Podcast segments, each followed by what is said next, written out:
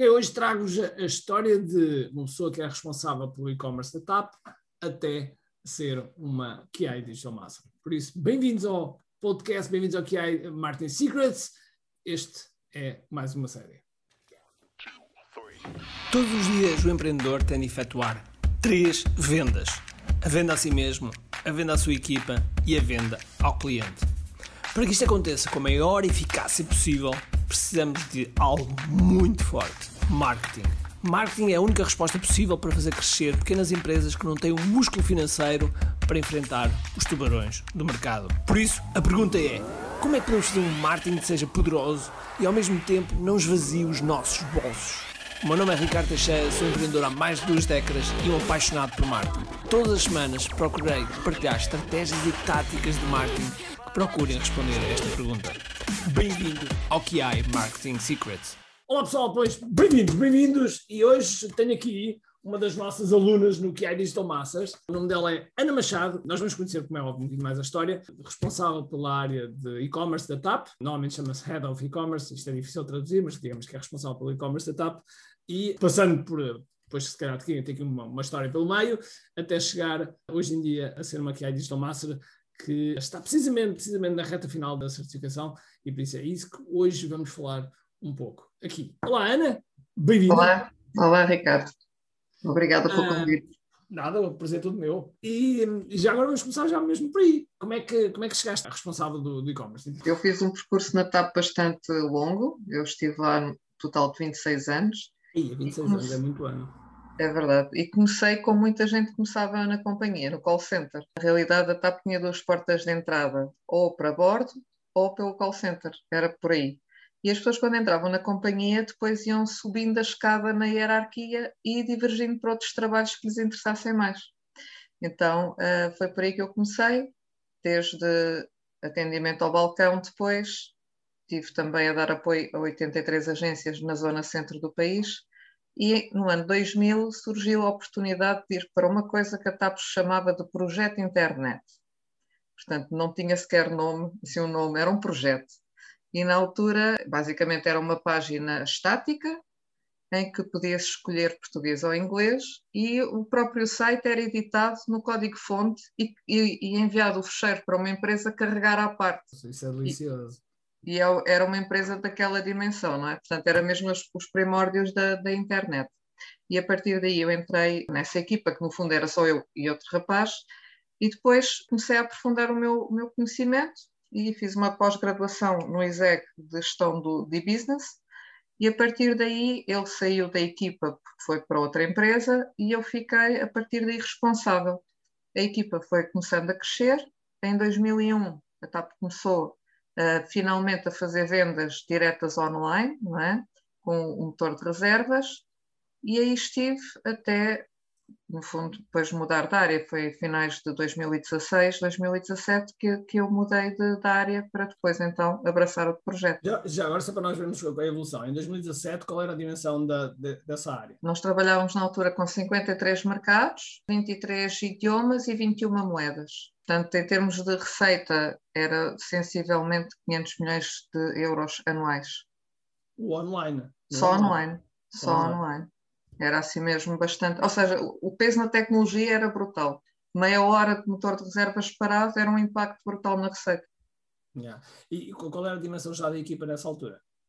A dimensão da equipa, uh, o que é que acontece? A TAP, como foi sempre fazendo alterações internas, acabou por depois, a certa altura, tripartir a área. Portanto, tinha uma parte mais responsável por desenvolvimento, todo o marketing era outsource, portanto, havia o acompanhamento dos projetos, mas o marketing era feito em outsourcing. E então havia ainda a outra parte do suporte ao cliente que estava muito conectada com o call center. Portanto, havia aqui esta trilogia. Na área que eu tinha, portanto, a equipa tinha sensivelmente 13 pessoas e depois havia uma equipa de acompanhamento na Polónia, que era parte, grande parte do motor de reservas estava lá. A outra parte era um, em Boston, que no fundo é pensar aqui um bocadinho, era o coração do motor de reservas, estava numa empresa que depois foi adquirida pelo Google, que era a ITA Software, que o que é que eles foram? Foram os precursores do Google Flights.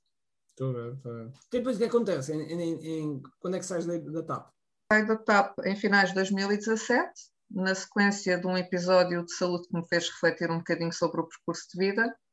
E na prática eh, foi uma decisão minha, foi uma escolha minha, e na altura achei que, eh, portanto, estava na altura de dar os meus primeiros passos como empreendedora e começar o meu próprio negócio. E depois, para onde é que, para onde é que segues? Por onde é que eu sigo? Bom, o circuito é como todos os empreendedores, nunca é linha reta, é cheio de zigue-zagues, altos e baixos, e na realidade eu acabei por abrir um espaço que ainda hoje tenho, um centro de terapias, formação e consultoria, fiz uma certificação de hipnoterapeuta, portanto tem tudo a ver, Uh, apesar de que, uh, na realidade, tem tudo a ver, porque o mindset dos empreendedores também precisava muito ser trabalhado, não é?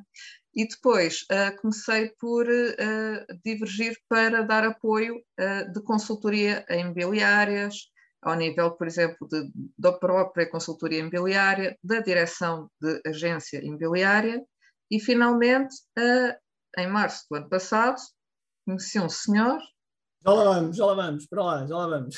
Que, lá vamos. que me cativou a entrar num percurso novo. Exatamente. Ou seja, uh, tiveste um percurso também na, na área de, do imobiliário, que é sempre uma área, também é uma área interessante, uh, que tem, tem múltiplos desafios, tem, tem, tem uma multiplicidade grande de coisas que, que a gente pode analisar. Até do ponto de vista de negócio, há muita coisa. Um, certamente aí também aprendeste bastante. Sim, aprendi, aprendi bastante. Aquilo é, é uma escola brutal mesmo, é mesmo tem muito para, para aprender. Porquê? Porque é uma área muito diversificada. As pessoas acham que é super simples trabalhar no ramo imobiliário. Não é.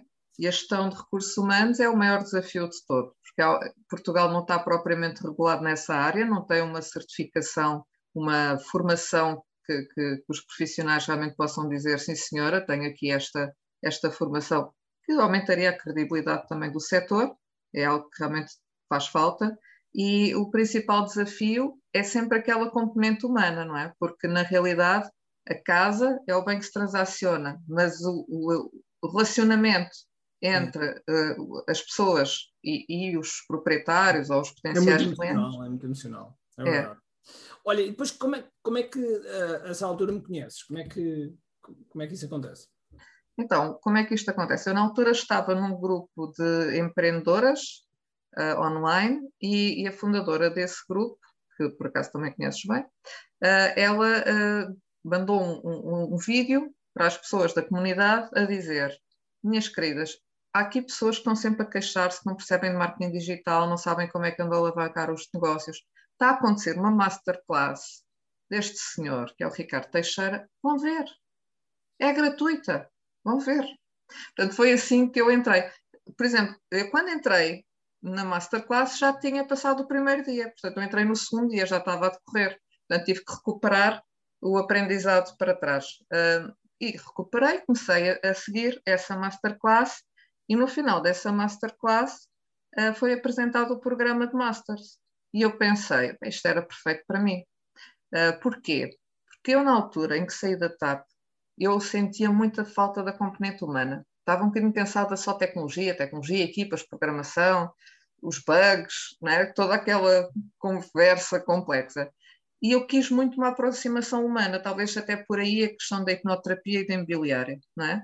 Sim, mas são, são, ramos muito, muito diferentes. Porque... São, são, mas na realidade, uh, olhando assim um bocadinho para trás, agora com este tipo de atividade eu tenho as duas componentes. Tenho a parte da tecnologia que comecei depois a sentir falta, é? ainda hoje uma coisa que eu sinto falta é não ter equipa para dirigir, isso sinto mesmo a saudade porque adorava fazer novos projetos e falta-me mãozinhas para trabalhar, não é? Uh, e depois a parte emocional do contacto com as pessoas, porque ser empreendedora sozinha, como eu me tornei passado depois assim, no final de 2017, é muito desafiante. Não há com quem partilhar, não há com quem desabafar, não há com quem trocar ideias. E, e, e, e, depois, como é, como é que foi esse evento, uh, essa, essa masterclass? A gente já tem feito tantas, por isso eu estou a perguntar. As primeiras masterclasses são sempre aquelas que nos marcam mais, porque realmente são aquelas que despertam em nós aquele desejo de, de aprender mais. O que é que me surpreendeu na tua masterclass foi ter visto pela primeira vez uma pessoa que apresentava toda a informação de uma forma extremamente clara, metódica, passo a passo, fácil de seguir. E eu já tinha ido a N, N eventos internacionais, conferências, eu viajava imenso eu ia aos eventos do Google, eu ia aos eventos da Akamai, e, e, quando eu vi realmente a tua apresentação, pensei, uau, alguém em Portugal que finalmente mostra as coisas de uma forma concreta, fácil de seguir, que a pessoa pode implementar e sair do zero. Então, e foi isso que, que eu achei apaixonante na forma como comunicaste a, a, metodologia e que me fez decidir, sem te conhecer antes, entrar logo no programa top que tens, não é? É verdade, é verdade. Para além disso, havia alguma coisa que se quer, porque normalmente nestas decisões temos sempre o, o advogado, o, o anjo bom e temos o, o diabo, não é? o que é que o teu diabinho dizia ou, em relação ao, ao anjo? Confesso que dessa vez o anjo estava mais ativo, não é? Porque realmente um, ao longo da masterclass, uh, algumas reservas, algum, algumas objeções, obstáculos que eu tivesse tido foram caindo, não é? Havia ali uma pequena dúvida que subsistia, que era se eu ia ser aceito ou não. Certo. É?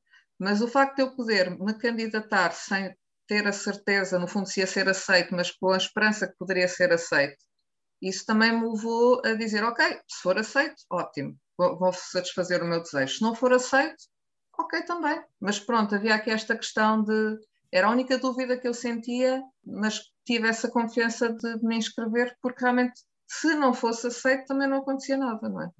Já agora, só para toda a gente perceber que está a ver ou ouvir este vídeo barra áudio, nós estamos aqui a falar de um programa chamado é Digital Masters, e o é Digital Masters é uma certificação dada por mim com muita coisa antipedagógica pelo meio, mas que não é para toda a gente. As pessoas são filtradas eu digo não a muita gente e, e, passa muito por vários filtros, por um inquérito, por uma subentrevista, que é, que é algo que não se apercebe, mas que a, a Mara faz uma subentrevista ao telefone antes de me encaminhar para mim. Quando chega a mim, eu já trago uma série de informações e, portanto, a partir daí vamos à decisão. Muito bem, depois candidataste e, uma coisa nós decidimos, mas o que, é que, o que é que fez com que, ok, não, eu vou confiar aqui no, houve várias questões que eu fui observando ao longo da masterclass. Era o tamanho da comunidade, era o feedback positivo da comunidade e as referências internacionais que foste trazendo para o evento. Portanto, tudo isso me deu confiança uh, para, e, e, a forma como apresentavas. Pronto, essa foi, para mim foi mesmo decisiva, porque realmente uh, eu, eu, gostei mesmo da forma como fizeste a apresentação dos conteúdos. Entraste aqui no que é Digital Masters, tem, tem sido um, um, ano bastante intenso, com muitos eventos, muita coisa à mistura, etc. Uh, inclusive, um bocadinho antes, no, no, caso da Ana, aconteceu que um bocadinho antes, por fruto de questões pessoais, um bocadinho antes nós acelerámos aí um bocadinho o processo de entrada até para o mercado. Como é que foi isso? Houve uma transição profissional, porque eu comecei em março, ainda estava a dar apoio na parte imobiliária e só saí no final de setembro também do ano passado, não é? E, uh, na realidade, o entrar eu antecipar, e felizmente antecipaste, o que fez foi acelerar a minha entrada uh, no mercado de trabalho com esta metodologia e ver em casos práticos como é que ela funcionava, não é? Como é que ela estava a, a, a ser aceita pelas pessoas, pelos potenciais clientes uh, que uh, eu recebia. O que eu notei é que as pessoas que chegam para serem, para trabalharem na metodologia, elas já estão muito confiantes no método e conseguem muitas delas já falar a mesma linguagem, que para mim foi, foi muito fácil, não é? E as que não conhecem também tinham, como costumas dizer, o confiançómetro bastante em alta na metodologia, então fechar negócio com elas já era bastante mais fácil. Okay? Portanto, a minha conversão de leads uh, foi bastante elevada, ou seja, o rácio de, das propostas aceites foi logo muito mais elevada do que aquela que seria eu chegar ao mercado novo e tentar passar o meu trabalho adiante. Ainda a certificação não acabou e neste momento já tens um rendimento uh, aci uh, acima. Sim, sim. Já houve até uma altura que eu tive que não aceitar mais. Sim tive logo o, os primeiros meses foram logo um boost fantástico. Eu, no, o mês que eu recebi mais em termos de, de propostas, claro que isto oscila, não é? Mas foi 3.400 euros. Foi bastante interessante. Porquê? Porque de repente uh, foi um, uma quantidade de projetos novos para desenvolver que me trouxeram realmente um, bom rendimento. Estavas a dizer que na altura tiveste, tiveste que abrandar. E como é que tem sido depois desses meses todos? Apesar de tudo, é, é intenso, não é? Ou seja, é intenso. Como é que tem sido? Como é que tens visto também os empreendedores? do outro lado? Como é que tem sido? A parte interessante aqui neste tipo de atividade é porque conhecem-se pessoas de muitos setores, muitos ramos de atividade, com conhecimentos diferentes, com personalidades diferentes e os projetos também trazem sempre desafios diferentes. Portanto, isso é, é para mim e para a minha maneira de ser é altamente cativante. Eu adoro projetos difíceis, adoro uh, pensar em soluções, sou uma pessoa que gosta muito de trabalhar a solução de problemas e isso cativa-me. Em termos profissionais, também tenho crescido bastante. Porquê? Porque, obviamente, ao princípio, e porque trabalhei sempre contra de outrem, quantificar o trabalho, ajustar, valorizar também aquilo que eu fazia foi o principal desafio. Mas acho que cada vez mais estou confortável, mais confortável em fazer isso, em precificar e em mostrar às pessoas claramente o valor que elas vão receber em troca do preço que pagam. Olha, o que é que dirias a pessoas que eventualmente estejam a pensar, ok, eu gosto de marketing, gostava de eventualmente fazer umas coisas, que não é o que as pessoas dizem, né? gostava de fazer umas coisas nesta, nesta área, o que é que tu dirias? Para nicharem, idealmente, aquilo que eu ainda não fiz. Eu tenho que realmente dar esse passo, porque o que é que eu sinto? Eu sinto, e, e trabalhando com clientes, eu, eu, eles precisam de tráfego, eles precisam de redes sociais, eles precisam de funis, eles precisam de estratégia, eles precisam... e uma pessoa para conseguir chegar a tudo, e a todas as ferramentas, apesar da comunidade usar certas ferramentas, há clientes que já trazem esse backlog e tem que se tentar acompanhar, não é? Isso é o grande desafio, não é? E a pessoa especializando-se pode sempre contar com uma rede de outros profissionais, até colegas dentro da comunidade, que podem complementar a oferta. E acaba, ao fim e ao cabo, por fazer um serviço mais completo para o cliente final. Se a pessoa gostar muito de aprender muitas coisas e de pôr a mão na massa em muitas coisas como eu gosto, bom, tem que viver com isso, depois de repente tanto está a fazer funis, como está a escrever landing pages, como está a fazer preparação de e-mails, como está a fazer banners. Há muita coisa ao mesmo tempo. Olha, e o que, é que, o que é que dirias a pessoas que eventualmente olhem para o programa, que é isto massas, e que fiquem a pensar se uh, que é coisa de fazer, sim, se não, será que aposto, será que não? Ah, eu recomendo. Eu recomendo vivamente porquê? Porque há aqui duas vertentes. Há as pessoas que estão e que podem entrar no programa para serem, de certa forma, de serviço aos outros é? e de servirem os outros no seu próprio negócio, mas também entrar no Masters é uma oportunidade, como se contacta com tantos outros negócios, de fazer crescer o seu próprio outro negócio se tivermos, não é? Porque os inputs que se recebe e a comunidade onde se está e a partilha que se faz é, é tudo um crescimento muito mais acelerado e abre muito mais a visão, até para desenvolver um negócio em paralelo, por exemplo, para quem queira fazer isso, do que estar 100% na atividade.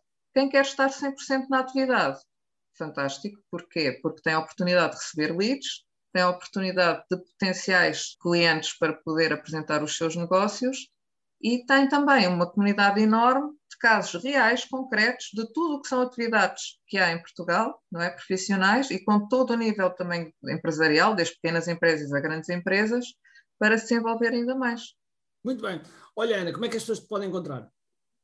As pessoas podem me encontrar uh, no Facebook, ou por uh, e-mail, eu vou-te ser muito honesta, eu não tenho estado a fazer grande publicidade nas redes sociais do meu trabalho porque não tenho precisado. Aliás, eu estou numa fase que às vezes digo, não me encontrem, se faz favor.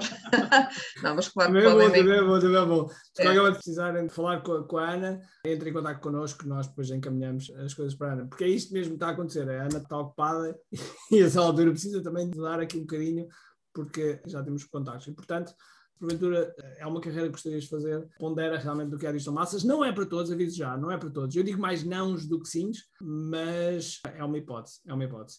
Ana, obrigado, obrigado por ter estado aqui. Foi um prazer enorme e vemos-nos numa próxima. Muito obrigada.